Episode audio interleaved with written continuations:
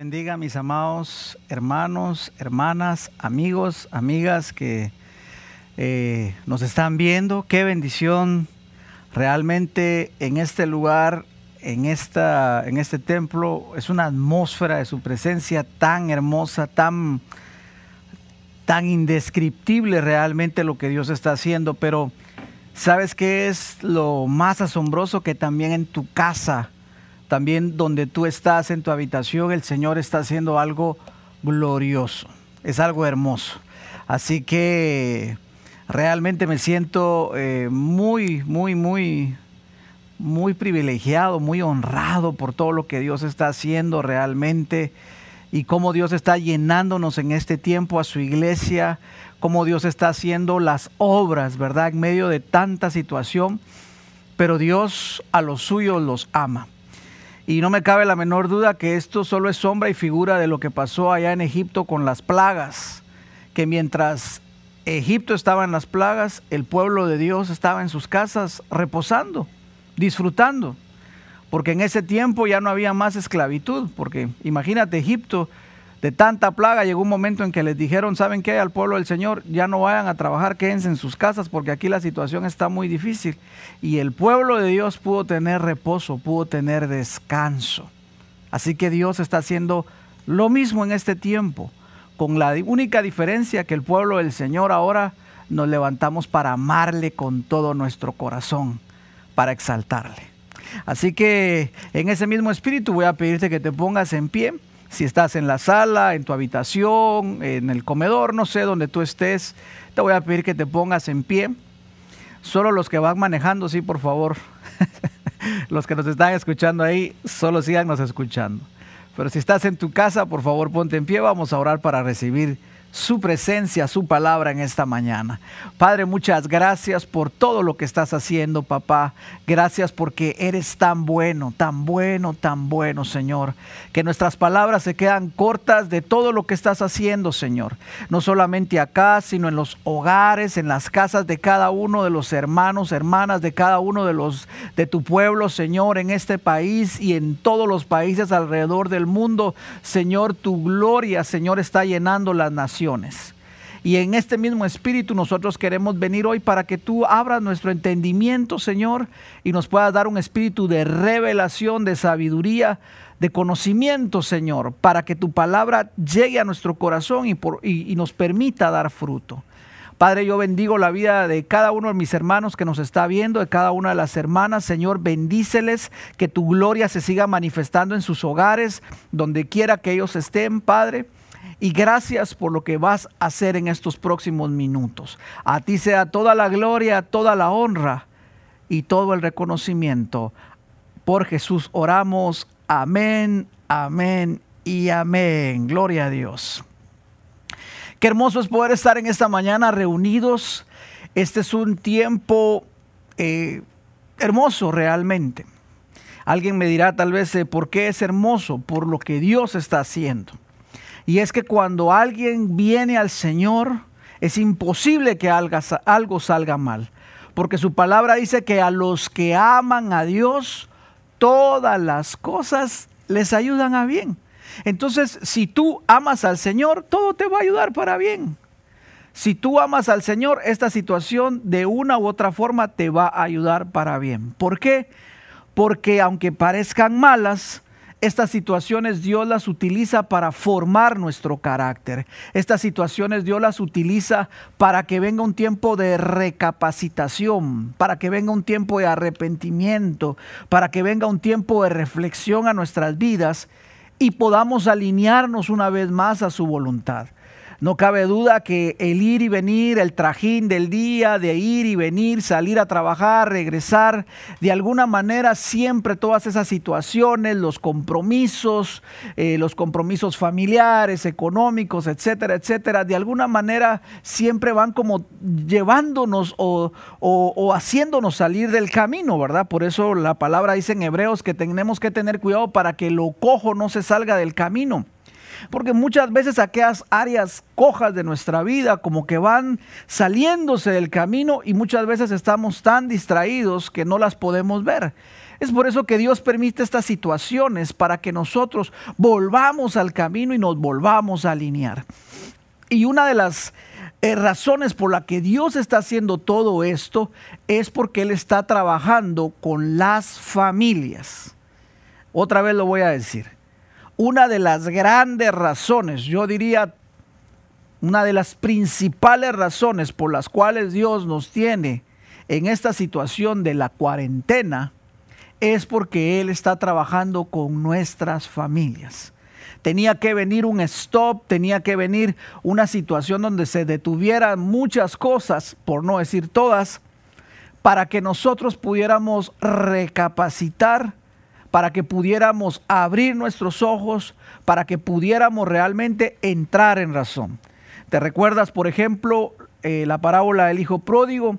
Aquel hombre fue y malgastó todos sus bienes, pero no fue hasta que se le cerró la puerta. Escucha bien lo que estoy diciendo. El que tiene oídos, oiga lo que está diciendo el Espíritu. Hasta que se le cerró la puerta de las de la economía, de las finanzas, hasta que se le cerró la puerta del trabajo porque no encontró por ningún lugar, hasta que vino la necesidad de aquel país, no fue sino hasta entonces que estando en un chiquero con cerdos, recapacitó, volvió en sí. ¿Qué quiero decirte con esto? Que muchas veces Dios trata con nosotros y empieza a quitarnos situaciones de nuestra vida para que podamos recapacitar. Claro, aquel muchacho cuando se dio cuenta dónde estaba, dijo, pero ¿cómo vine a llegar a este lugar? Si en la casa de mi padre hay tanto alimento, si en la casa de mi padre hay tanta bendición, ¿cómo vine yo a parar a esta situación? Y es lo mismo que está sucediendo hoy cuando abrimos nuestros ojos y, decimos, pero ¿cómo vine yo a parar en esta situación como mi familia? Pero ¿en qué momento me alejé tanto de mi hijo? ¿Pero en qué momento eh, me, alejé tanto de mi cónyuge? ¿Pero en qué momento eh, mi corazón se llenó de esta situación? ¿Pero en qué momento eh, me pasó esta, esto? A mí si yo pensaba que estaba bien, pero es a través de esas situaciones que Dios está trabajando con nuestra familia. Y no cabe duda que una de las cosas, como te repito, que Dios está haciendo es trayendo una restauración familiar. Es por eso que el título en esta mañana, para los que están anotando, espero que estés anotando, papá, por favor, que usted que es el sacerdote de la casa, usted que es la cabeza del hogar, debe ser el primero en estar anotando. Estoy seguro que ahorita su esposa o sus hijos levantaron una ceja y hicieron, ups. Pero no importa, es tiempo de recapacitar. Así que ve, traiga un cuaderno de notas. Eh, si tiene su iPad, escriba, porque esto es muy importante lo que vamos a hablar hoy. Y me gozo tanto porque he podido ver la confirmación del Señor con todas las profecías que nos dieron. Y hoy en la mañana la primera profecía que entró eh, me trajo tanta confirmación. Dios bendiga al equipo profético que ha estado escuchando la voz de Dios. Y hoy vamos a hablar de la indemnización familiar. Ese es el tema de hoy. Indemnización familiar. Por favor, dígale a la persona que tiene a su lado, dígale a su esposa, a su esposo, a sus hijos, los hijos a sus papis. Papi, hoy vamos a hablar de indemnización familiar. Por cierto, si tus hijos no están viendo la transmisión, ve a traértelos, tráetelos, llámalos, para que todos en familia podamos ver hoy y escuchar la palabra del Señor. Así que hoy vamos a estar hablando acerca de la indemnización familiar. Eh, este tema es muy importante porque esa palabra indemnizar significa compensar a una persona por el daño o perjuicio que se le ha causado. Mira, mira qué interesante esto. Indemnización significa compensar por un daño o perjuicio que se ha hecho.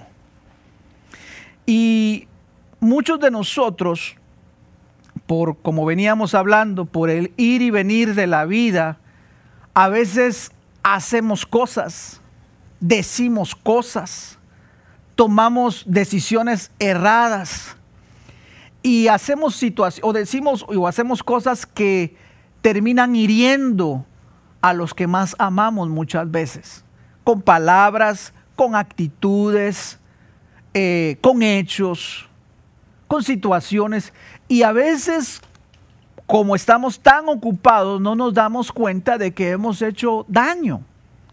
Y a veces usted no me va a, dejar mentir cuando era hijo y de repente había momentos críticos y su papá de repente decía algo que se le quedaba a su corazón. Tu mamá de repente decía algo que se te quedaba en tu corazón y te lastimaba.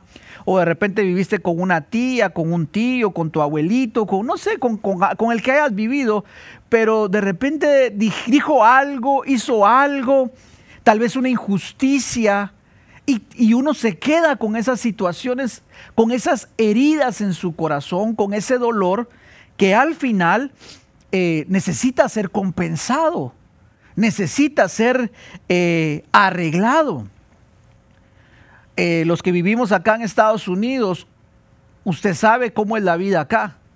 Aquí es una vida donde el trabajo lamentablemente se convierte en el número uno el trabajo muchas veces tristemente se convierte en una adoración en este país. Pero quiero decirte algo, los que más pagan el precio son los hijos.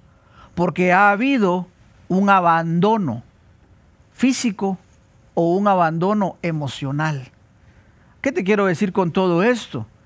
Hace mucho tiempo hablaba con los muchachos tenía la oportunidad, estuve yendo a una a Sarasora High School, los que están relacionados acá, fui consejero por un tiempo y me tocaba hablar con los muchachos, a lo mejor de 15, 16, 17 años, y una área tan dolorosa para ellos siempre era lo mismo cuando me decían, pastor, yo sé que mis padres me aman, pero no me siento amado. Mire usted cómo me lo decían ellos. Eran puntuales en su, eh, en, su expresión.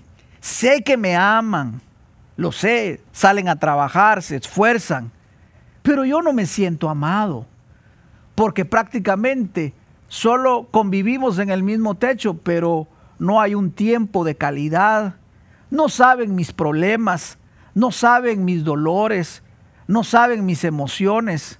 Pareciera muchas veces que solo les importa la plata para salir a trabajar. Entonces, todas esas situaciones han producido daños. Bueno, estoy poniéndole un ejemplo, pero eh, deben de haber infinidad de ejemplos acerca de compensar el daño. Mire, en, Joel capítulo número 2, verso 25 en adelante, si algo el Señor dijo es, yo voy a compensar los años perdidos. Y qué lindo que el Señor traiga esto a nuestra vida porque eh, necesitamos nosotros entender que si Dios dice que Él va a compensar los años, también nosotros debemos de compensar ese tiempo, pues. Alguien puede decir, pastor, pero eh, ¿cómo se puede hacer con el tiempo? Si el tiempo ya pasó, el todavía hay tiempo. Mi hermano, si me estás viendo, todavía hay tiempo. Mi hermana que me estás viendo, si todavía estás respirando, hay tiempo para corregir. Pastor, pero es que mis hijos ya no están, esa persona ya no está. Bueno, pues pues corrige, tal vez si no está esa persona, pues puedes llamarle, puedes buscarle, puedes enviarle una carta. Siempre hay tiempo. Y si esa persona ya partió y no está acá, pues hazle un bien a sus hijos. ¿Te recuerdas cuando solo estaba el hijo de Saúl? Eh, ¿Cómo se llamaba el hijo de Saúl? Se me escapa el nombre. Eh, el que tenía una deficiencia, estaba impedido. Usted sabe cómo se llama, ¿verdad? Se me fue el nombre de él. Pero eh, cuando David lo, manda a traer, eh, ¿sabe qué dice David? Eh, hagámosle un bien a, la casa de Saúl. Ya Saúl ya se había muerto. Pero David dice, ¿saben qué? Yo quiero compensar por lo, a Saúl, bueno que malo, él fue el rey de Israel. Y alguien le dijo, ¿sabes qué rey? Entonces, ¿por qué no compensas a sus nietos? Y entonces eh, manda a traer a... ¿Cómo se llama? ¿Cómo se llama este chico? bueno, ayúdenme, ah, ore, ahí le encargo en su casa, ore por mi, por mi memoria que ya estoy algo, algo veterano hoy.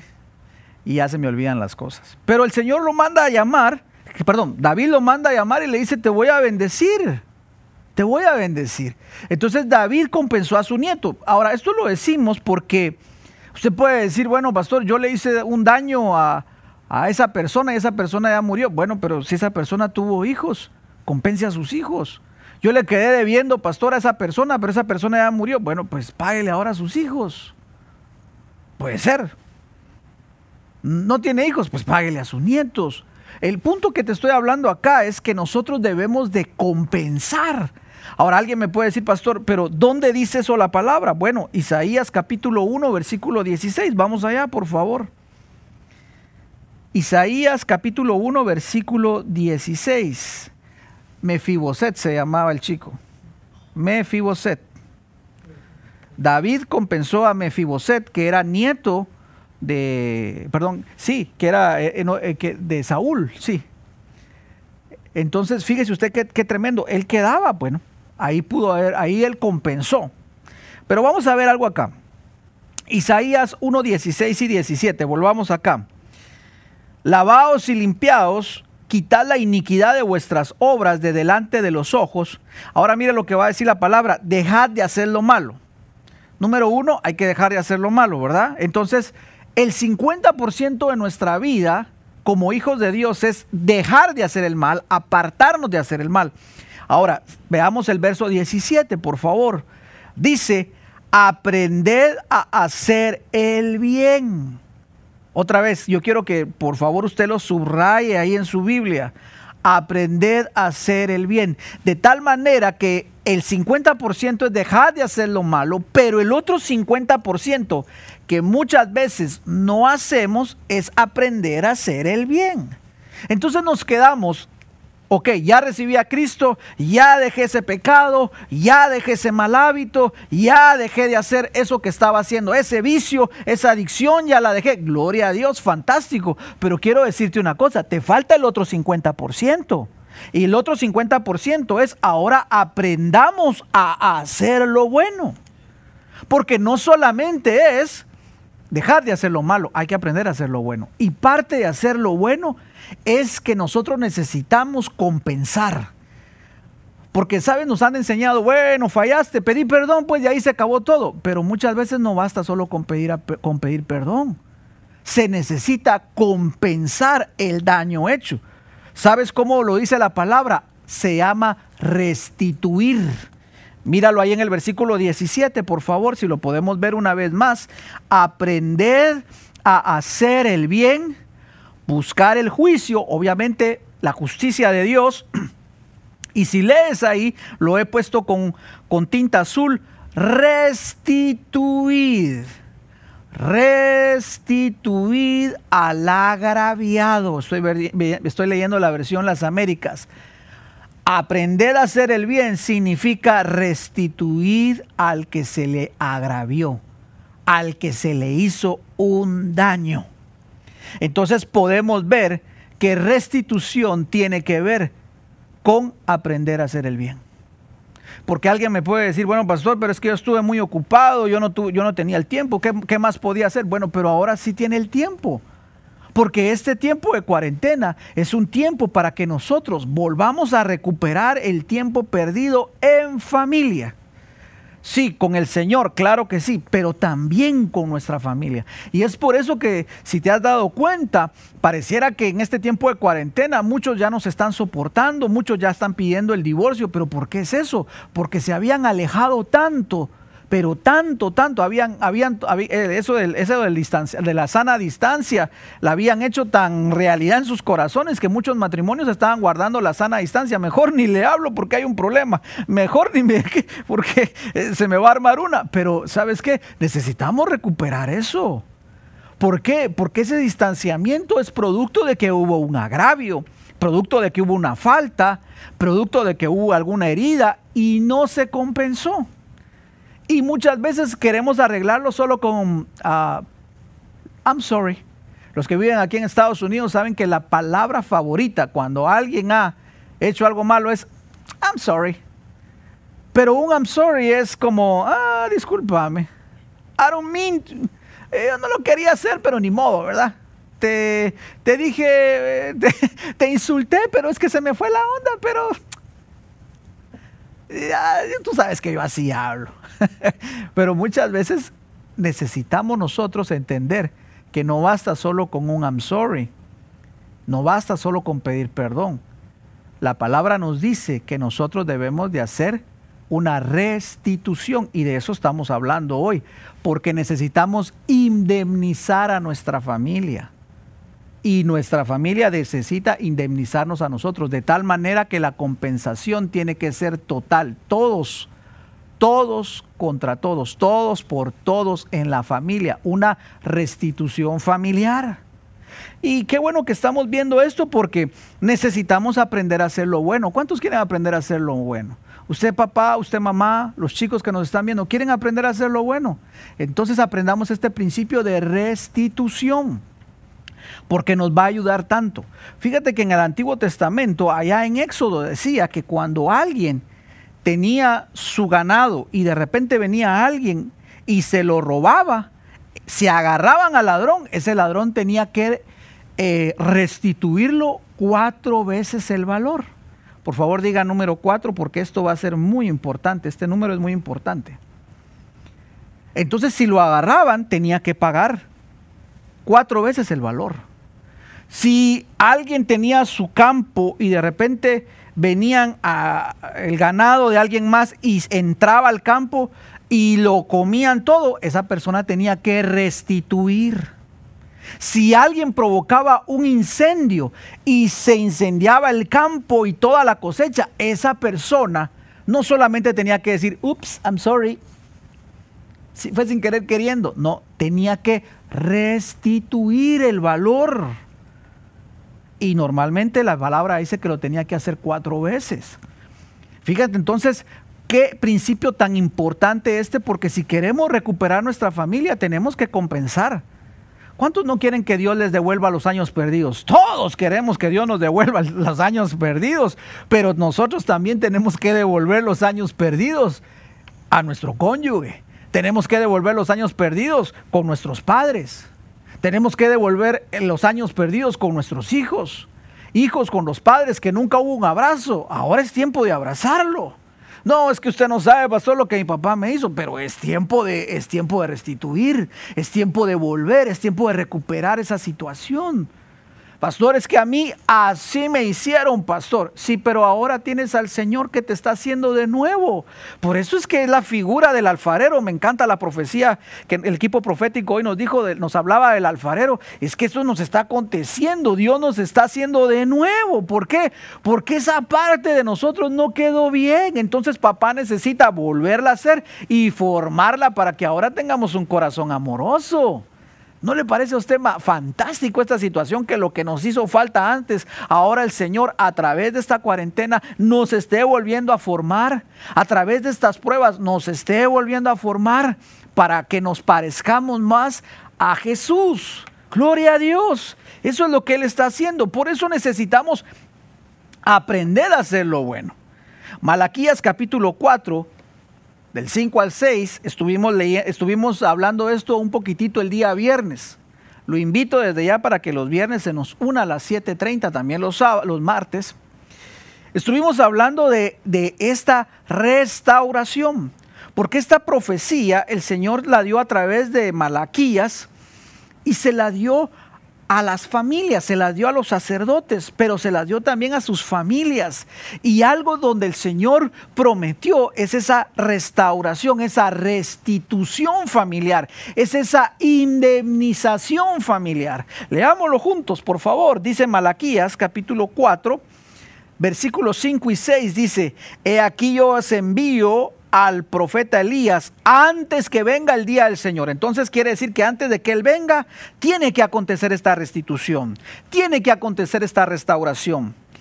Día grande y terrible. Ese día, hermano amado, espero que nosotros vengamos con el Señor y no estar acá.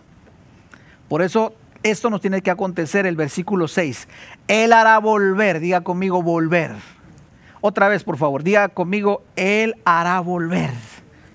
Ahora hágalo más suyo. Él me hará volver. Él me hará indemnizar. Él me hará restaurar. Él me hará restituir. ¿Por qué estamos diciendo esto? Ya lo va a ver en un momentito. Él hará volver el corazón de los padres hacia los hijos. Note que no es primero los hijos hacia los padres, primero es el corazón de los padres hacia los hijos. Primero son los padres hacia los hijos. Hay padres que muchas veces nos equivocamos y decimos, es que este niño no cambia, es que este muchacho no cambia, es que esta muchacha, pero ¿sabe qué? Nosotros no cambiamos. ¿Sabe cómo pueden cambiar ellos? Cuando yo cambio. ¿Ve usted el orden? ¿Ves tú el orden ahí?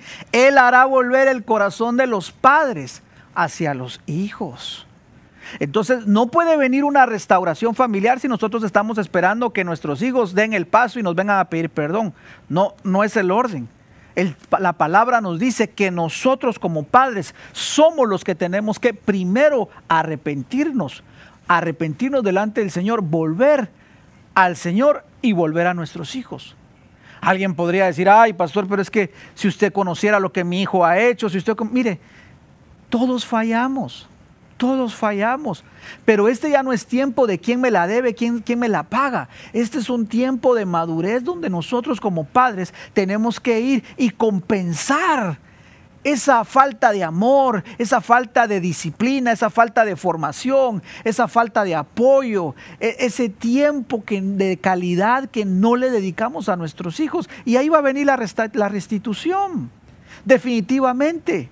Mira, mira, por eso me encanta porque dice la palabra, Él hará volver el corazón de los padres primero hacia los hijos y luego mira cómo dice, y el corazón de los hijos hacia los padres. Entonces, ¿cómo viene la restitución? Padres a hijos, y luego los hijos a los padres. Entonces, si queremos que la, restitución familiar venga en nuestra vida, nosotros como padres demos el primer paso. Nosotros como padres seamos los primeros en arrepentirnos, seamos los primeros en cambiar, seamos los primeros en compensar, seamos los primeros en indemnizar, para que entonces venga la completa restitución. Por eso me encanta. Y dice el corazón de los padres hacia los hijos y el de los hijos hacia los padres. Ahora, cuando vemos la palabra volver, lo estuvimos viendo el viernes también y yo quiero que usted lo pueda volver a ver en su pantalla porque es muy importante que conozcamos lo que la palabra del Señor nos está hablando. Es muy importante que nosotros entendamos lo que el Señor desea. Por eso, si hay algo que nosotros debemos esforzarnos es por conocer su voluntad. Porque si conocemos su voluntad, hermano amado, siempre vamos a vivir en bendición. Y no nos va a hacer falta nada, porque Él nos va a pastorear. Ya lo decía el salmista David, el Señor es mi pastor, nada me faltará y para los que su Señor ha sido su pastor en este tiempo de prueba y de lucha, nada les ha hecho falta. Yo sé que ahorita muchos dijeron amén, si no póngame ahí un amén en Facebook o en YouTube, pero así es, los que nos hemos dejado pastorear por el Señor, nada nos ha hecho falta, porque papá ha sido tan bueno. Y por eso es que cuando entendemos lo que el Señor quiere, podemos ver lo que significa esta palabra, volver. Veámoslo en la pantalla. Volver es la palabra hebrea shub, que significa, número uno, arrepentirse. Número dos, reconciliar. Tres, volver al punto de partida. Mire qué interesante esto. Volver al punto de partida. ¿Qué le parecería a usted si en su matrimonio, si su matrimonio volviera al punto de partida cuando usted se enamoró por, cuando usted se enamoró por primera vez de su cónyuge? ¿Se recuerda la primera cita? cuando usted tenía a qué, sentía aquellas eh, maripositas en el estómago. Ese fue un punto de partida porque usted ahí empezó a decir, ¿será que me caso con ella? ¿Será que me caso con él? Como que esta persona la indicada. Ese fue el punto de partida, ¿no le parece? Pero a veces pasa el tiempo, pasa el tiempo, vienen los daños y no viene la compensación. ¿Y sabe qué pasa? Se enfría la situación, viene un alejamiento. Por eso dice la palabra que hay que hacer volver. Por eso dice la palabra que tenemos que reconciliar. Sigamos viendo, volver al punto de partida. Eh, dijimos era arrepentirse, reconciliar, volver al punto de partida. partida Mira qué significa esto. Indemnizar, restituir y restaurar. Ah, qué hermoso. Qué hermoso. Qué lindo. Entonces, Aquí yo quiero quedarme con esa palabra indemnizar o restituir, porque al final de cuentas, indemnizar o restituir es devolver aquello que en un momento se nos fue quitado. Compensar a alguien por el daño ocasionado. Y eso es lo que nosotros tenemos que ver, ¿verdad? Este tiempo es para que nosotros reflexionemos y no nos autojustifiquemos, porque alguien podría decir, mire pastor, pero es que yo he sido proveedor de mi casa, por eso he estado todo ocupado. Sí, pero muchas veces nosotros podemos hacer cambios. Podemos hacer cambios. Alguien podría decir, mire pastor, pero es que yo viajo tanto y por eso me toca dejar a mis hijos. ¿Y por qué mejor no cambia de trabajo? Es que voy a ganar menos, pero sus hijos van a valorar más que usted esté y que gane menos. Si usted le puede preguntar a sus chicos, sus chicos, los hijos no quieren, no, no, no, no quieren nada, porque nada se puede comparar a tenerlo a usted en casa. Nada se compara a un, para un hijo que tener a sus papás y crecer con ellos. Pero fíjese usted que cuando venimos acá a los Estados Unidos, yo puedo ver que, que, los papás quieren compensar ese daño comprando juguetes, comprando tabletas, comprando y comprando y comprando y comprando y comprando. Y al final de las cuentas, los juguetes y todo eso, no es que sea malo, pero eso no llena el corazón de los muchachos. Eso no llena el corazón. Y por favor, no vaya a pensar que lo estoy juzgando. Yo no vine a juzgar a nadie ni a condenar a nadie. Pero sí vine a decirle que nosotros tenemos que traer esa restitución y que muchas veces por nuestros sueños egoístas, porque a veces son sueños egoístas, que nosotros decimos, no es que yo quiero esta carrera y por eso me tengo que ir. Pero ¿por qué no mejor no dejar ese sueño egoísta de esa carrera y mejor pasar tiempo con los chicos? Pero se da cuenta que muchas veces es un sueño, un anhelo, un capricho egoísta lo que nos hace salir y dejar a los chicos acá. Por eso es que nosotros necesitamos restaurar. Alguien me podría decir, pastor, bueno, ya, yo ya trabajé, a mis hijos se fueron, ya ni vivo con ellos, pero es tiempo de compensarles. ¿Cuándo fue la última vez que usted salió con esta persona, con su hijo? Tal vez ahorita en cuarentena no se puede, pero solo termine esto. Vaya y búsquelo y compense el tiempo. Pastores que no lo va a entender, ya lo intenté. Bueno, vaya y humíllese una vez más. Porque una de las cosas que significa volver es de crecer, es bajar el orgullo. Pero si hay orgullo en nosotros, vamos a decir, no, yo ya lo intenté, él no quiere nada, ella no quiere nada. No, pero este es tiempo de restituir. Es tiempo de dejar el orgullo, es tiempo de que decrezcamos y Cristo crezca. ¿No se recuerda lo que decía eh, Juan el Bautista? Es necesario que yo mengüe y que Él vaya creciendo. Mire la humildad de Juan el Bautista. Por un momento fue el centro de la atención Juan el Bautista, pero cuando llegó Jesús, ¿qué dijo Juan? Bueno, señores, yo ya cumplí. ¿Saben qué? Ahora yo me desaparezco del escenario, porque el que tiene que brillar acá siempre tiene que ser Él. Es lo mismo que nosotros tenemos que hacer, pero muchas veces nuestros sueños egoístas, nuestro deseo, nuestro capricho, es que a mí me gusta eso y no me importa. Así me gano yo la vida y no me importa. Cuidado, porque podemos estarle ocasionando un daño a nuestros hijos. Y esto solo es por ponerle un ejemplo, pero podemos hacer muchas otras cosas más que traigan daño a nuestros hijos y necesitamos compensarlos. Por ejemplo, segunda de Samuel capítulo 12, versículos 5 al 6, vamos a ver cómo David entendió este principio. Y este principio es tan importante porque, ¿sabes qué? Estamos a la puerta de un tiempo más glorioso aún. Una de las profecías que me mandaba hoy el equipo profético era que el Señor nos estaba encerrando en las puertas. Sí, nos estaba encerrando para buscar su presencia, pero también hay una puerta que se está abriendo para un nuevo nivel de gloria en las familias.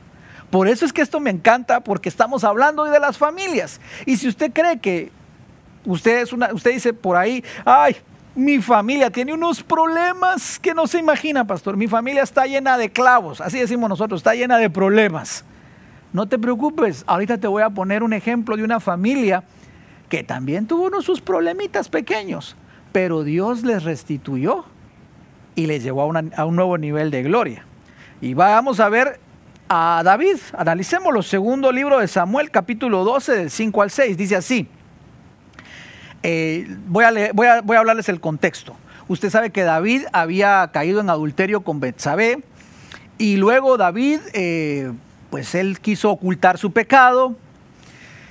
Eh, al final todos hemos leído la historia. Él manda a traer a Urias Eteo, que era el, el esposo de Betsabé. Lo emborracha para ver si él podía quedarse y, con su esposa y decir, bueno, aquí le meto el hijo a, este, a este hombre, pero nada, eso le sale bien. Finalmente David toma la decisión de mandarlo a asesinar. David, pastor, sí, David. No puede ser, pastor, David mandando eh, eh, el actor intelectual de un asesinato. Sí, hombre. Es que no le digo pues que muchas veces nos llenamos de tantas ocupaciones que empezamos a desviarnos. Y entonces David manda a asesinar a Urias y entonces pues nace el hijo de David. Eh, eh, perdón, sí, ya tenía él, ya venía el bebé, ya venía el bebé en camino. Sí, sí nació, pero solo vivió ocho días. Pero lo que te quiero decir es que el profeta Natán, enviado por el Señor, va y confronta a David. Y Natán le dice a David, mira David, te quiero contar una historia. Y cuando entra Natán, David, ah, Natán, qué buena onda vos, qué, qué buena onda viejo que veniste, cómo has estado, profeta, que te amo y esto y lo otro. Y entonces Natán tranquilamente le dice, mira, eh, tengo que contarte algo. Fíjate que había un hombre muy rico que tenía cualquier cantidad de ovejitas. Y de repente había un hombre que solo tenía una ovejita y cuando pasó cerca de aquel redil, el hombre rico tomó esa oveja y se la llevó. ¿Qué piensas? David se enfurece, mire, leámoslo por favor, cuando David escucha esa historia, el relato, versículo número 5, y se encendió la ira de David en gran manera contra aquel hombre y dijo a Natán, escucha lo que va a decir David, vive el Señor que ciertamente el hombre que hizo esto merece morir y debe pagar, ¿cuántas veces? Cuatro veces por la cordera. Diga conmigo, cuatro número de restitución. Hemos enseñado que cuatro es un número de balance, pero ¿sabe qué me estuvo revelando ayer el Señor? Cuatro es número de restitución. Y hoy la primera, palabra, la primera profecía que entró, ¿sabe cuál era? Cuatro. Yo dije, gloria al Señor, porque el Señor nos quiere llevar a la restitución familiar. ¿Sabe qué dice David? Esa persona tiene que pagar cuatro veces el daño que hizo. Y bueno, todos sabemos que Natán le dice, ese fuiste tú. Y David tuvo que pagar. Así, él mismo profetizó y a él mismo se le cumplió. Aquí cuando alguien diga, pastor, y se puede profetizar a uno mismo, ah, a veces se puede. Se muere el hijo con Betsabé, ocho días. Su hija Tamar fue violada por Amón. Ya llevamos un muerto, una violada. Luego viene su hijo Absalón, y como ve que David no hace nada, asesina a Admón. Ya llevamos un, fallecido, una violada y un asesinato.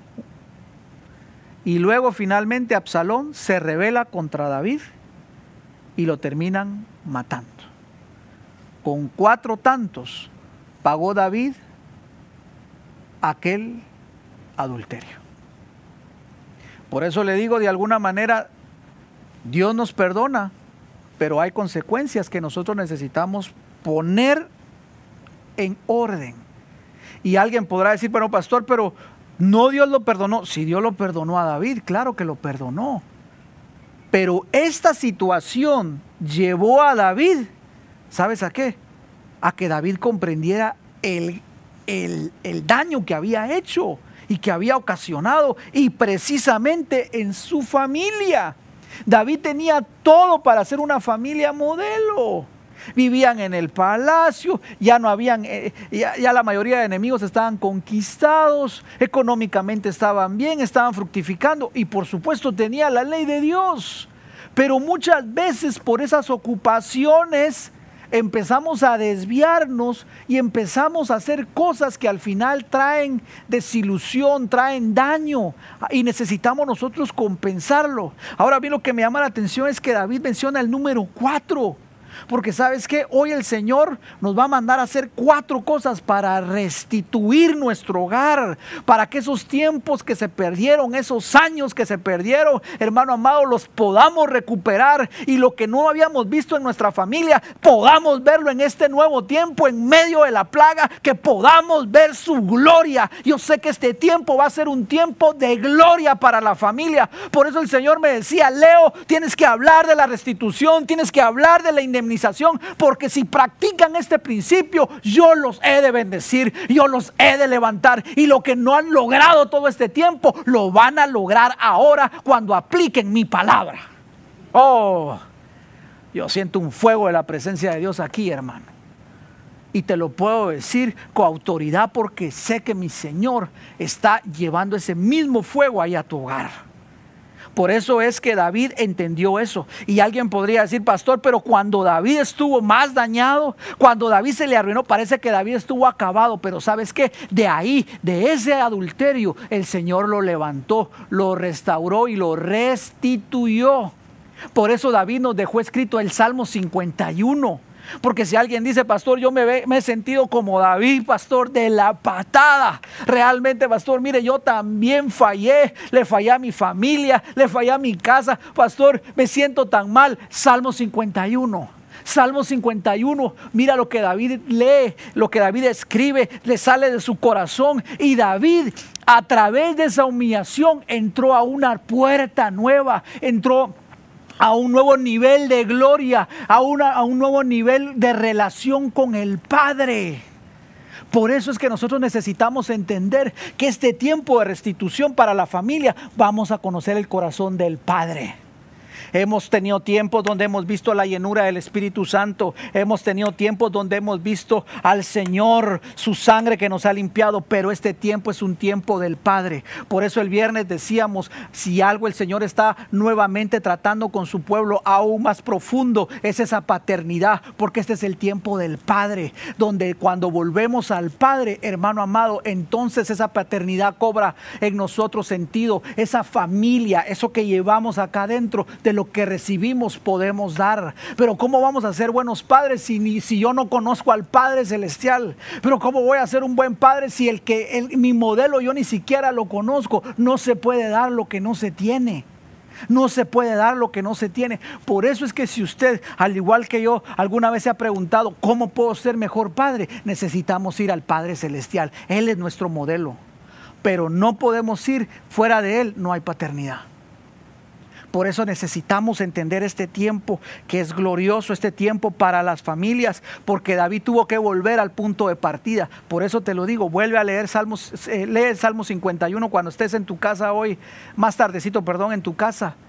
Lee el Salmo 51 y te vas a dar cuenta que David volvió al inicio, volvió al punto de partida. Todo este eh, eh, eh, relajo que, que, pasó en su casa, David tuvo que volver al punto de partida para poder ser restituido. Por eso David decía, crea en mí, oh Dios. ¿Por qué tenía que crear Dios? Porque él necesitaba algo nuevo. Crea en mí, oh Dios, un corazón limpio. Renueva, renueva, haz de nuevo, Señor, algo en mi vida Vuélveme el gozo de tu salvación, Señor, porque todo eso lo había perdido David. Y por eso, hermano amado, hermana, amigo que me estás viendo, amiga, necesitamos volver a empezar, necesitamos volver al punto de partida, necesitamos volver a ese punto, lo que habíamos leído antes, para que venga la restitución. ¿Sabes quién practicó esos cuatro tantos también? Porque ya te, lo, ya te di el, ejemplo en el Antiguo Testamento, ahora te lo doy en el Nuevo. Porque si alguien me dice, pastor, ¿y cómo puedo saber que este principio es de Dios? Porque está en el Nuevo y está en el Antiguo y en el Nuevo. Mira este, esta, esta situación, es hermoso. Lucas capítulo 19 del 2 al 8, por favor. Vamos a Lucas 19 del 2 al 8. Ahorita estoy poniendo la base, estoy poniendo el fundamento y de luego te voy a decir esas cuatro cosas que tenemos que hacer para poder entrar en esa puerta de una nueva dimensión. Dice la palabra del Señor, y un hombre llamado Saqueo, estoy leyendo Lucas 19 del 2 al 8, y un hombre llamado Saqueo, que era jefe de los recaudadores de impuestos, y era rico. Dos cosas era Saqueo, jefe de, eh, los recaudadores y era rico. Entonces le vamos a decir a, a Saqueo el jefe. Diga conmigo, el jefe. Imagínense usted, cuánto no era odiado este, este hombre allá. Tres, trataba de ver quién era Jesús, pero no podía a causa de la multitud, ya que él era de pequeña estatura. Y corriendo delante se subió a un sicomoro para verle, porque Jesús estaba a punto de pasar allí. Por favor, diga conmigo, Jesús está a punto de visitarme con un nuevo nivel de gloria aquí en mi familia. Quiero, quiero decirte algo de, de saqueo antes de que sigamos avanzando. Era el jefe. Te puedes imaginar si de por sí a los recaudadores de impuestos eran tenidos por traicioneros con, con su pueblo, porque ellos recaudaban los impuestos para los romanos. Entonces, imagínate que alguien de tu misma nación, pues te sacara la plata y obviamente les cobraban de más. Entonces, cobraban los impuestos para los romanos, pero sacaban cobraban de más para sacar su parte para quedarse con ellos. Ahora imagínate cuando Saqueo decía, bueno, cada quien sacó su parte, pero sáquenle una parte más para darle para traérsela para acá porque yo soy el jefe. Bueno, por algo dice la palabra que era rico. Entonces puedes imaginarte el nivel de odio que este hombre o de pasiones generaba este hombre. Pero sin embargo veo yo algo, que él anhelaba ver a Jesús. Yo veo que él anhelaba conocer a Jesús. Él ha de haber escuchado definitivamente que se sentaba con pecadores, que le hablaba a aquellos que no eran dignos. Y yo sé entonces que Saqueo, con toda aquella riqueza, tenía un gran vacío en su corazón quiero decirte algo. Las riquezas no son malas, pero cuando ocupan el lugar de Dios, se convierten en un desastre. No podemos poner nuestra confianza en las riquezas. No podemos poner nuestra esperanza en las riquezas. Mira a Saqueo, era un hombre rico, pero tuvo la gran necesidad de buscar a Jesús porque aquellas riquezas no le llenaba el corazón. Y como hayan sido malavidas o bien habidas, al final era rico. Pero toda esa riqueza, ¿sabes? Tenía su corazón vacío, saqueo. Por eso es que él entonces busca al Señor. Y esto, esto es lo interesante. Que cuando él busca al Señor, ¿sabes qué dice la palabra? Que él tuvo que adelantarse, tuvo que correr. Para, para, para en aquellos tiempos, para un hombre ya de mayor de años, salir corriendo. Imagínate, tenían que levantarse las túnicas. Era cuestión de vergüenza. Y sé que él era odiado y cuando lo han de haber visto la gente se ha de haber burlado de él. Pero sabes qué? Muchas veces nos va a tocar buscar a Jesús y no te va a tener que importar lo que la gente diga, lo que la gente hable. Tienes que ser como saqueo. Porque saqueo no le importó todo esto, pero él quería ver a Jesús. Sigamos viendo porque hay algo me, me encanta acá. Versículo número 5. Cuando Jesús llegó al lugar, miró hacia arriba y le dijo, saqueo, date prisa y desciende, porque hoy debo quedarme en tu casa. Te voy a decir una cosa, pocas veces vemos en la escritura que Jesús llama a alguien, llama a alguien por, por su nombre. Aunque la palabra sí nos dice que Él a sus ovejas las llama por nombre. Sabes que Él conoce tu nombre. Sabes que Él sabe cómo te llamas tú. Qué hermoso esto. Y Dios, y Jesús, perdón, cuando mira a Saqueo, le llama por su nombre y le dice Saqueo. Yo creo que para eso debe haber sido, eso debe haber sido un flechazo para Saqueo, que le hayan dicho su nombre. Jesús no le dijo, hey tú, el recaudador de impuestos, le llama por su nombre. ¿Y sabes qué significa saqueo? Saqueo significa justo, limpio. Alguien ha de decir ahorita en su casa, pastor, pero si este hombre de, de, justo no tiene nada, si este hombre de limpio no tenía nada, pero Jesús estaba viendo lo que iba a pasar con él. Jesús estaba llamándolo por su nombre porque sabía que esa restauración de su hogar estaba a punto de llegar en un tiempito, en un pequeño tiempo. Por eso lo llama por su nombre. Porque Él llama las cosas que no son como que por lo que van a ser. Qué linda es la fe, ¿verdad? Hablar lo que no es, pero que va a ser. Entonces lo llama y le dice, saqueo, bájate y desciende porque hoy voy para tu casa. Versículo número 6. Él entonces se apresuró a descender. Mira qué actitud la de, la, de saqueo y le recibió con gozo. ¿Cómo recibió a Jesús? Con gozo. Por, por favor, subraya esa palabra. Nos va a hacer, nos va, nos va, vamos a necesitar más adelante. Verso número 7. Al ver esto, todos empezaron a murmurar, por supuesto, diciendo, ah, ya viste a Jesús. Se fue a hospedar en la casa de un hombre pecador. Y como tú sabes que los religiosos de aquel entonces jamás ponían, pero ni siquiera un dedo del pie, frente a la puerta de un hombre pecador. Porque para ellos era un sacrilegio. Pero que Jesús entrara a su casa y se hospedara con saqueo, eso, eso, era, eso era otros 20 pesos. Por eso la gente empezó a murmurar. Pero lo que quiero que veas acá, versículo número 7, eh, perdón, versículo número 8 Ahora este, por favor, subráyalo, por favor. Y saqueo puesto en pie, quiere decir que si estaba en pie era porque ya los demás estaban sentados y estaban comiendo. Mire, saqueo era un buen hospedador. Y saqueo se pone en pie y mira lo que va a decir ahora.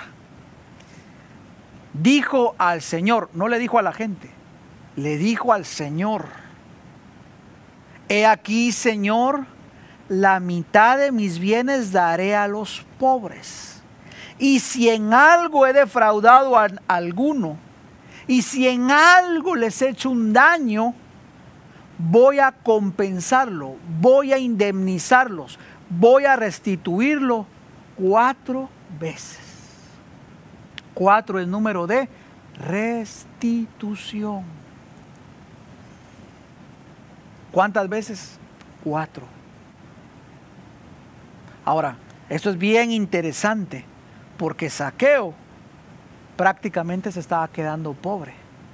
Él dijo, la mitad de todo lo que tengo se los doy a los pobres. Y la otra mitad saqueo para compensar, para indemnizar cuatro veces a los que le he hecho daño. ¿No te parece a ti que Saqueo se quedó pobre entonces, a partir de acá? ¿No te parece, no te parece que alguien haya haberle dicho, Saqueo, pero te vas a quedar sin plata, la mitad de lo que tenés y la otra mitad vas a usarla cuatro veces para compensar. ¿Qué pasó en saqueo? ¿Qué, qué habrá sucedido? Que él dice, yo necesito compensar, yo necesito indemnizar a la gente, yo necesito pagar aquello que yo, aquel daño que yo les provoqué.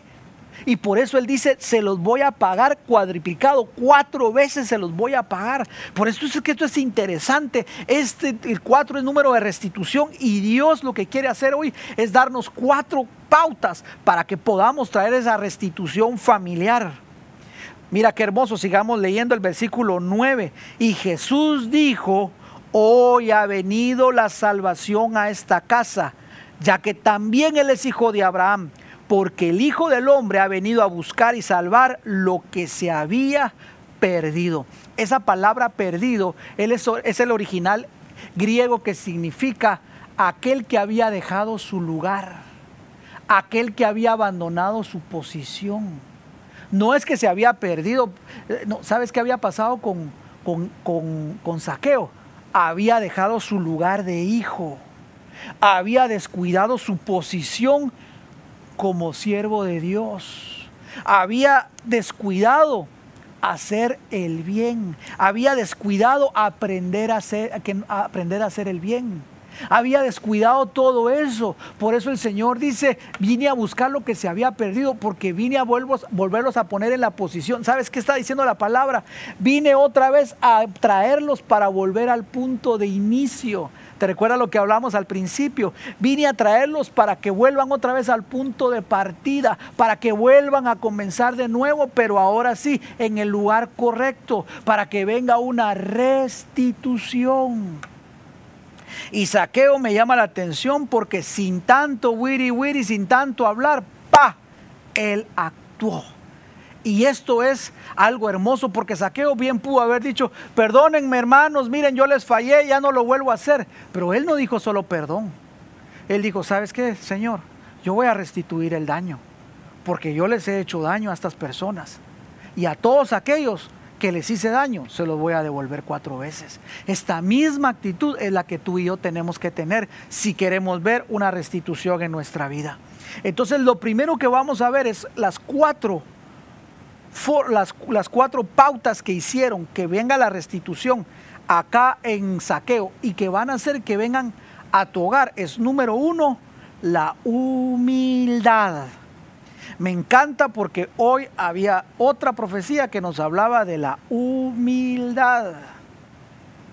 Mire, alguien va a decir, pastor, pero qué casualidad. No, no es casualidad, es que el Espíritu Santo habla.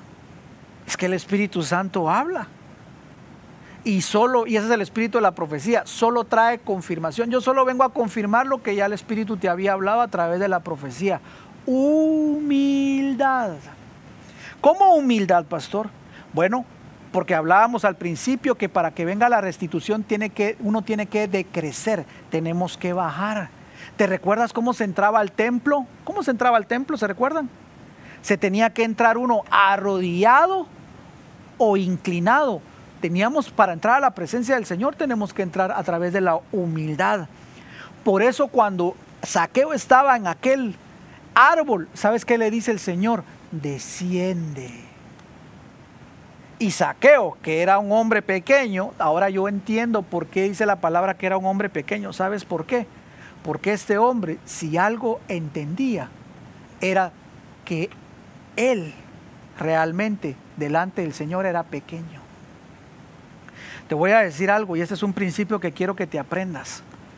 Cuando uno ha visto a Jesús, uno sabe que uno es pequeño delante de Él. ¿Sabes por qué hay cristianos orgullosos? Porque no conocen a Jesús. Otra vez, ¿sabes por qué hay cristianos orgullosos? Porque no conocen a Jesús. Basta que uno mire a Jesús y uno diga, Dios mío, yo, yo realmente soy de este tamaño delante de Él. Aquel que conoce a Jesús conoce su tamaño, que es pequeño delante del grande y poderoso. Pero cuando vemos cristianos orgullosos, lo único que puedo yo pensar es, no conoce a Jesús. Por eso es que el orgullo lo ha, lo ha hinchado, porque no conoce a Jesús. Pero cuando nosotros miramos a Jesús, sabemos que somos como saqueo, de pequeña estatura. Y así tenemos que ser.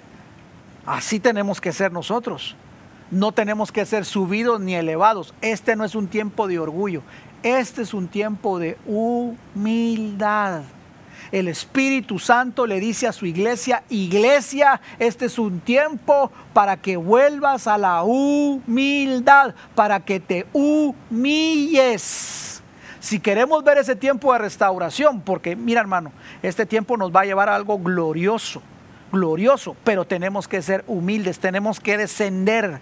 Por eso es que a mí me encanta esta situación de saqueo, porque él corrió y, abrió las puertas de su hogar para que Jesús llegara con toda humildad. Qué, hermoso, qué, qué, lindo, ¿verdad? Porque lo puso en su lugar y ahora esa puerta de humildad fue la que sirvió para que entrara Jesús. Sabes que la cuarta letra del alefato hebreo es Dalet. Y Dalet, ¿sabes qué significa? Puerta, humildad, pobre, pobre en espíritu y aflicción. Mira qué interesante todo esto. ¿Y sabes cuál es el valor numérico de Dalet? Cuatro. es que la palabra no se equivoca, ¿verdad que no? Dalet. ¿Sabes qué significa Dalet? Puerta. Y puerta era lo que nos estaba hablando hoy la profecía, ¿verdad? ¿Sabes cuál es la puerta para poder entrar a ese nuevo nivel de gloria? En la familia se llama humildad. Se llama que conozcamos a Jesús y entendamos que Él es el grande y yo soy el muy, pero muy, pero muy pequeño. Esa es la humildad. Por eso Saqueo se apresuró a entrar. Y por eso es que pudo entrar por esa situación. A mí me llama mucho la atención esto. ¿Cómo está tu humildad, mi hermano amado? ¿Cómo está tu humildad, hermana, amigo y amiga que me estás escuchando? ¿Cómo estamos en nuestros niveles de humildad? ¿Será que en esta cuarentena ya hemos perdido un poco la humildad y ya estamos volviéndonos como exigentes? ¿Será que ya estamos exigiendo? ¿Será que ya nos estamos agrandando en lugar de decrecer? ¿Será que ya estamos agrandados? Este es un tiempo para que nosotros decrezcamos y Él crezca. Es necesario que yo mengüe y que Él crezca. Entonces, número uno, humildad. Por eso dice la palabra, humillaos bajo la poderosa mano del Señor, para que cuando fuera el tiempo, Él los levante. Por eso es que te voy a decir algo. Muchos de ustedes han estado teniendo luchas. Muchos de ustedes han estado pasando por situaciones difíciles y con sus propias fuerzas han querido resolver los problemas. Y con sus propias fuerzas han querido solucionar. Y con sus propias fuerzas han querido hacer. Pero ¿sabes qué te dice el Señor? No son con tus fuerzas. Tienes que ser humilde. Y el humilde se va a quedar tranquilo en quietud, en descanso y quietud, veréis vuestra salvación, dice el Señor. Pero para que eso se acontezca, uno tiene que aprender a ser humilde. Que sea el Señor el que nos haga justicia, ya no nosotros mismos, en nuestras propias fuerzas. Dejemos ya de pelear, dejemos ya de estar exigiendo, dejemos ya esa situación, seamos humildes, porque esa es la puerta para poder entrar al nivel de restitución. Primera puerta, ¿cuál es? Humildad. Primera situación que debo trabajar en mi vida, humildad. Porque si hay humildad, habrá arrepentimiento. Si hay humildad, habrá compensación, habrá una indemnización y yo voy a poder decir, verdaderamente yo hice este daño, voy a compensarlo. Verdaderamente yo hice esta, e, e, esta situación, este engaño, este, este, esta situación que hice mal, voy a compensarla. Número dos, segunda situación, para que nosotros entendamos que venga la restitución, es el gozo. Dice la palabra que cuando descendió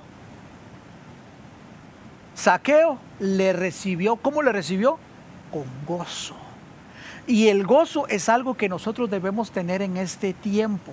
Mira que no estoy hablando de un sentimiento, porque el gozo no es sentimiento. El gozo no es alegría, no, la alegría viene y la alegría se va. Yo les he dicho a ustedes, usted se va de vacaciones, se va por un lado, disfruta y esto y lo otro, pero cuando regresa y, mire la, y mira la tarjeta de crédito se le va la alegría. Pero el gozo es algo que está constante, porque el gozo es un fruto del Espíritu Santo. Y si hay algo que nosotros tenemos que tener en medio de esta prueba que estás pasando, es el gozo, el gozo del Señor. Pastor, entonces quiere decir que voy a dar brincos de alegría por todo lo que está pasando. No, no te estoy diciendo de eso, te estoy diciendo que dentro de ti tiene que haber una actitud de gozo, de estar siempre con ese gozo a pesar del medio de las pruebas. O si quieres verlo así, con una alegría constante en tu corazón. Porque el gozo es la fuerza de nuestra vida. Pero hermano amado, si estamos pasando por unas luchas, y no somos humildes, en lugar de tener gozo, lo que vamos a tener es amargura. Y entonces en este tiempo de cuarentena, en lugar de terminar la cuarentena en bendición, la vamos a terminar amargados, enfermos, peleados, y eso no quiere el Señor. El Señor quiere que nosotros podamos tener ese gozo. Te hago una pregunta, ¿cómo estás recibiendo a Jesús en tu corazón cada día? ¿Con gozo? Qué bueno que estás acá, Señor. O empezamos a quejarnos, mira, Señor, me hace falta esto, mira que el gobierno, mira que aquí, mira que fulano. Tenemos que tener gozo. Porque se trata de Él, no de nosotros. Por eso la palabra del Señor dice en Nehemías 8:10 que el gozo del Señor es nuestra fuerza. Mira qué hermoso, el gozo del Señor es nuestra fortaleza. Y en medio de este tiempo, aunque estés pasando por escasez, aunque estés pasando por limitación, aunque estés pasando por una prueba, por un problema, aunque estés, aunque tú digas, pastor, mi, mi casa es un infierno, ¿sabes qué? Tú puedes decir, el gozo del Señor es mi fortaleza. Esa fortaleza significa es mi refugio, es mi escondite. Allí yo puedo soportar la prueba, soportar la limitación, soportar la escasez, soportar esta situación, porque el gozo del Señor es mi fuerza, es mi fortaleza y por eso puedo estar con una buena actitud. ¿Por qué? Porque ya dejé todo lo demás, porque quiero tener un hogar restaurado, restituido por el Señor pero necesitamos recuperar el gozo del Señor. Ah, aleluya. Puerta número, perdón, actitud número uno, humildad. Actitud número dos que tuvo saqueo fue el gozo, definitivamente. Número tres, pobre en espíritu. ¿Te recuerdas que te dije que se llama eh, Dalet? que es la cuarta, hebrea, eh, la cuarta palabra eh, hebrea del alefato, es la cuarta letra del alefato hebreo, perdón. Y Dalet significa puerta, significa humildad, pero ¿sabes qué también significa? Pobre, pobre en espíritu. ¿Sabes? A mí me llama la atención cómo Saqueo dijo, yo le voy a dar la mitad de mis bienes a la gente y con la otra mitad lo que voy a hacer es compensar a aquellos que yo les he hecho un daño. O sea, que lo que pasó en saqueo fue tanta la sacudida, tanto el impacto del, del, Señor Jesús en su corazón, que él dijo, a mí ya no me interesan las riquezas naturales, materiales. A mí ya no me interesa eso. Yo volví hoy a mi punto de partida. Yo soy mi padre y mi padre me va a proveer y estoy seguro que Saqueo en ese momento dijo, ¿saben qué, señores? Yo ya ni siquiera quiero ser recaudador de, impuestos. Aquí le estoy echando salsa a los tacos. Pero te aseguro que Saqueo tuvo que haber dicho, miren, señores, yo, yo ya no soy, pero Saqueo, vos sos el jefe. No, no, no, ya no me digan el jefe. ¿Saben qué? Ahora yo lo que quiero es compensar el daño que yo hice. Pero te vas a quedar pobre, vas a perder el estatus económico. No importa, mi padre me va a sostener. Ahora ya volví a ocupar mi lugar de hijo. Mi padre me va a sostener si yo tengo un padre bueno. Si yo tengo un padre que me ama, un padre que es proveedor, un padre que nunca me ha dejado y si no me dejó antes cuando anduve mal, ¿cómo me va a dejar ahora que ando bien alineado? Y él dejó todo eso y se volvió un pobre. Pero era un pobre para Dios. Y cuando te digo que es pobre para Dios, no te estoy diciendo que era un mendigo. No, no, no era eso. Simple y sencillamente reconoció, número uno, su necesidad de Dios. Porque eso es ser pobre en espíritu. Necesito de Dios. Necesito, antes de las riquezas materiales, necesito a Dios. Ya no me interesan las riquezas materiales, me interesa Dios, me interesa traerlo a Él a mi vida. Por eso es que Él pudo deshacerse de eso. Y por eso es que Él reconoció esa necesidad en su corazón. Y claro, también físicamente tal vez ya no tuvo todas esas riquezas. Pero hermano amado, dice la palabra, mejor es comerse un bocado con una, en un hogar restaurado, restituido, que comerse un manjar en un gran palacio y estar todo el mundo en peleas. ¿Qué es lo que tú quieres? Tener una mansión, un gran palacio, un gran manjar, pero estar todos como perros y gatos peleando, pero estar todos odiándose. Que tus hijos no te hablen porque te odian. Y que, tú, y que tu cónyuge no te, no te hable tampoco porque solo peleas. Es, eso es lo que quieres. O sería mejor tal vez bajar el estatus, pero ser ricos para Dios. Sabes, aquí me recuerda la iglesia de la Odisea que decía, yo soy rica, yo no tengo necesidad de nada, ah, yo tengo para dar. Pero ¿sabes qué le dijo el Señor? No, no, no, no, no, no, no te equivocas. Tú si eres pobre, miserable, ciega y desnuda. Por eso es que nosotros tenemos que entender esto, porque una, una actitud que nosotros tenemos que tener para que la restauración de nuestro hogar venga es hacernos pobres, volvernos pobres. Por eso la primera bienaventuranza dice, bienaventurados los pobres en espíritu, porque de ellos es el reino. Aleluya. ah, yo quiero, yo quiero aplaudir a mi Señor. ¿Por qué? Porque cuando nosotros entendemos estos principios y los aplicamos, tú caminas en el reino. Entonces te hago una pregunta, ¿qué te puede hacer falta en este tiempo? Ahí tenemos a Elías cuando se cerraron los cielos. Tres años y medio no llovió. Pero pregúntele a Elías, ¿le faltó algo, don Elías? Don Elías, y estuvo por esta situación de la plaga, ¿usted vio alguna situación? ¿Sabes qué te puede decir Elías? Yo estuve bien alimentado con carnita, con agüita y todo, ¿sabe qué? Servicio a domicilio porque me la llevaban a dejar. Mira qué hermoso. En medio de aquella plaga, pastor, en medio de aquel sequedal, en medio de aquella escasez, Dios no dejó a sus siervos, Dios no deja a sus hijos. Y si tú practicas esto, tampoco te va a dejar. No te dejó antes, menos te va a dejar ahora. Pero necesitamos volvernos pobres en espíritu. Necesitamos bajar y decir, Señor, yo te necesito. Ya no quiero buscar más las riquezas de este mundo. Ya no quiero buscar más eso. Eso va a venir por añadidura. Mateo 6:33. Vas buscad primeramente el reino. ¿Y cómo puedo entrar en el reino? Siendo pobre en espíritu. Y todas las demás cosas vendrán por añadidura. ¿Quién las añade? ¿Tú o él? Dios. Porque Dios es un Padre bueno. Por eso es que Saqueo entregó la mitad a los pobres, se deshizo de la codicia, de la avaricia, de una vez. Saqueo no estuvo wiri wiri, yo voy a hacer, no, saqueo es de una vez, sacó el dinero, sacó las monedas, bueno, aquí va pues la mitad de los pobres y hagan una cola aquí, hagan una fila aquí, por favor, a todos los que lo sé, te, te puedes imaginar la cantidad de las personas que llegaron a cobrar su compensación, que los indemnizaron.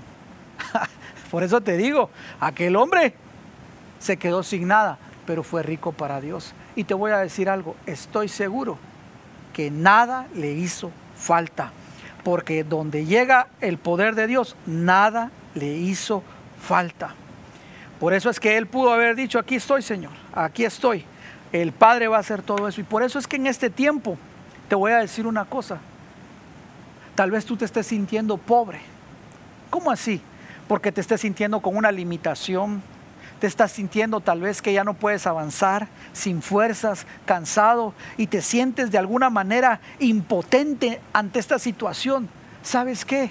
Dale gloria a Dios y dile, sí Señor, así me siento. Y deja de pelear dentro de ti y ríndete, vuélvete un pobre espiritual donde le diga, Señor, ya no aguanto más, pero aquí estoy, yo me rindo, Señor, dejo de pelear en mis fuerzas, Señor. Soy un pobre, soy un necesitado de ti. Eso es lo que tienes que hacer. Por, ya no estés peleando en tus fuerzas, ya no estés, eh, ya no estés analizando en las noches qué voy a hacer, cómo voy a hacer. Deja que el Señor se encargue. Tú solamente vuelve al Señor, solamente vuélvete un pobre espiritual, un necesitado espiritual como lo hizo Saqueo, que Saqueo dijo, todas estas riquezas no me sirven de nada, yo lo que necesito es este hombre que tengo acá, que le da propósito a mi vida, que le da sentido, eso es lo que yo necesito. Por eso volverse pobre espiritualmente significa, Señor, yo dependo de ti, soy un necesitado de ti, soy un menesteroso de ti, Señor. Eso es lo que primero yo necesito, Señor. No necesito riqueza, no necesito esto material, te necesito a ti, Señor. Te necesito a ti por sobre todas las cosas. Y cuando tú lo pongas a Él en primer lugar, entonces Él se va a revelar a ti y vas a ver su paternidad y le vas a conocer como un nivel de gloria de paternidad. Vas a conocer como el Padre que no has tenido, como el Padre que nunca has visto. Así le vas a conocer, porque así lo dice su palabra. Bienaventurados los pobres en espíritu, porque de ellos es el reino, de ellos es el reino. Vas a caminar en el reino de Dios y entonces te vas a dar cuenta que todas las cosas te van a salir bien. Vas a ver cambios en tu matrimonio, vas a ver cambios en tus padres, vas a ver cambios en tu familia, vas a ver cambios en tu trabajo, vas a ver cambios donde quiera que vayas vas a ver cambios porque vas a vivir como un menesteroso espiritual diciéndole, Padre, es a ti a quien necesito, aleluya. Oh, Por eso cuando miraba yo a Saqueo, hermano, yo decía, yo quiero ser como Saqueo. Ya no quiero ser arrogante, solo wiri, wiri, wiri, hablar, hablar, hablar. ¿Sabes qué es arrogancia? Hablar, hablar, hablar, palabras vacías que no tienen acción. Por eso el apóstol Pablo le decía a los corintios, ya basta de tanta arrogancia, porque ellos siempre hablaban y hablaban y decían y decían, pero sabes qué, no tenían poder. A la hora de la hora todo lo que hablaban eran palabras vacías. Basta ya de arrogancia. Es tiempo de que volvamos a la palabra del Señor en el nombre de Jesús. Que vayamos y actuemos así como saqueo. Digo, yo voy a compensar. Y tú me vas a decir, pastor, ¿y cómo puedo yo hacer, a compensar? Bueno, ve el daño que has hecho. Si fue un, abandono de tiempo, ve y compensa el tiempo. Si fue, eh, si fue un, daño emocional, ve y, ve y pide perdón, humíllate. Pero haz lo que tengas que hacer para compensar, así como lo hizo Saqueo. Por eso es que Saqueo entregó todo. Y él dejó toda esa lucha, todo ese afán, ya lo dejó, lo dejó, lo dejó. A veces Dios tiene que provocar esas situaciones en nuestra vida porque Él está trabajando en nosotros. A veces Dios tiene que provocar estas situaciones de cuarentena para que nosotros abramos los ojos y veamos que Él está trabajando en nuestra vida. Ah, gloria a Dios. Y número cuatro, restituye según el daño. Una de las cosas que, ¿sabes que tenemos que restaurar? Y me lo hablaba el Espíritu Santo en estos días, es la honra. ¿Cuánto no hemos dejado de honrar? Y en nuestro hogar muchas veces ya no hay honra, ya no hay respeto. Por eso nosotros necesitamos enseñarle esto a nuestros hijos. Nosotros necesitamos practicarlos como esposos y obviamente a nuestros padres la honra. Porque si hay un principio que se ha perdido es eso, la honra. Por eso uno de los mandamientos, el quinto mandamiento era honra a padre y a madre. Enseñémosle a nuestros hijos a honrar a padre y a madre. Papás que me están viendo, enséñele a sus hijos a honrar a su mamá. Mamás que me están viendo, enséñele a sus hijos a honrar a sus papás. Enséñele a sus hijos a honrar a sus abuelitos. Enseñémosle a nuestros hijos a honrar a las autoridades.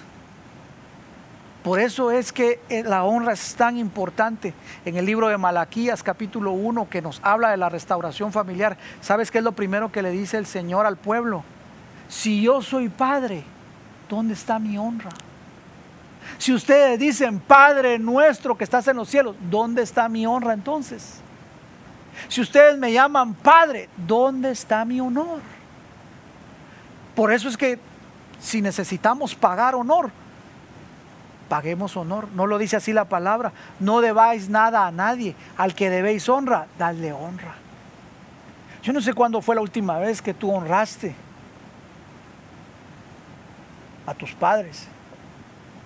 No sé cuándo fue la última vez que honraste a un mentor, a un maestro, a alguien que te hizo un bien.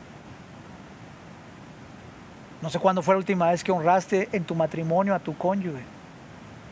Pero es tiempo de volver a la honra. Es tiempo de indemnizar a nuestra familia con honra. Podemos indemnizar de tiempo podemos indemnizarlos de fidelidad. Seamos fieles ahora. Seamos leales en nuestro matrimonio. Podemos indemnizar de amor. Todo aquel amor que no hubo, ahora lo podemos tener. Porque si tenemos al Padre, que Él es amor, por eso dice la palabra, Dios es amor. Dios no tiene amor, Él es amor. Si yo lo conozco a Él, el amor va a venir a mí y yo voy a poder dar amor compensemos de amor. Tal vez fue una deuda económica. Habrá que ver cómo se hace para compensar. Cualquiera que sea la situación, yo te estoy mencionando algunas, pero sé que deben de haber, seguramente deben de haber muchas más. Compensemos, porque esta es la restitución número cuatro. Humildad, gozo, pobre en espíritu, y el daño que hayamos hecho. Por eso es que podemos entender entonces que Dalet nos habla de una puerta, ¿verdad? Y por esa puerta vamos a entrar a través de la humildad para que venga la restitución. Cuatro es número de restitución. Y el tiempo ha llegado. El tiempo ha llegado. Es el tiempo. Por eso los discípulos, cuando estaba la mujer samaritana, le decían al Señor, les dijo, ¿saben qué? Ya está, abran sus ojos. Ustedes dicen todavía que faltan cuatro meses para la ciega.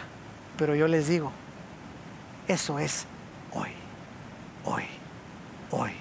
Practica estas cuatro situaciones hoy, hoy. Jesús dijo, empieza a recoger la cosecha hoy, hoy, hoy. Ya no lo dejes para mañana, ya no digas mañana comienzo, mañana compenso. Comienza hoy, indemniza hoy, hoy, hoy, hoy. Quiero terminar con esto. Cuando Dios nos habla de su voluntad, esa palabra es el hebreo ratzón, que significa placer, delicia. Pero ¿sabes qué significa también ratzón? Pagar una deuda. Y yo dije, Dios, ¿a quién le tienes que pagar tú una deuda? ¿A quién le debe de pagar? O sea, tú tienes una deuda, Señor. Porque eso significa la palabra razón. Una de las, todas las, de las cosas que significa es saldar una deuda. Entonces yo me quedé pensando, ¿a quién tú le debes, Señor? ¿Y sabes qué me dijo el Señor? Pues yo solo tengo una deuda y es conmigo mismo. ¿Y sabes cuál es la deuda que tiene el Señor consigo mismo? Y esto es lo que yo quiero que tú entiendas en este tiempo. ¿Cuál es la deuda que Dios tiene consigo mismo y que tiene que pagar? Porque si estamos hablando de restitución, Él también va a restituir, Él también va a compensar, Él también va a indemnizar, Él también va a pagar. ¿Sabes cuál es la deuda que Dios tiene consigo mismo? Es darse a conocer a todo el mundo. Esa es la deuda. Para eso Él existe para darse a conocer a tu vida, para que lo conozcas como nunca antes lo habías conocido, para que cada día lo conozcas más. Esa es la deuda que Dios tiene, darse a conocer con cada uno de nosotros. Él compensa también eso. Y el tiempo que hayamos perdido, que por orgullo no le conocimos, es el tiempo que hoy podemos tener para decirle yo te quiero conocer más. Y yo quiero decirte, Señor, que aquí estoy. Yo voy a indemnizar a mi familia del daño. Pero también te quiero pedir que si puedes indemnizarme para que te pueda conocer más, sería fabuloso, Señor. Que en este día tú puedas conocer más al Señor. Toma la decisión. Sigue estas cuatro pautas que nos dejó Saqueo que nos dio la Biblia, que nos da la palabra.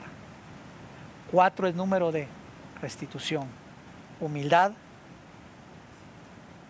oso, rendición o pobreza y según sea el daño. Ponte de pie.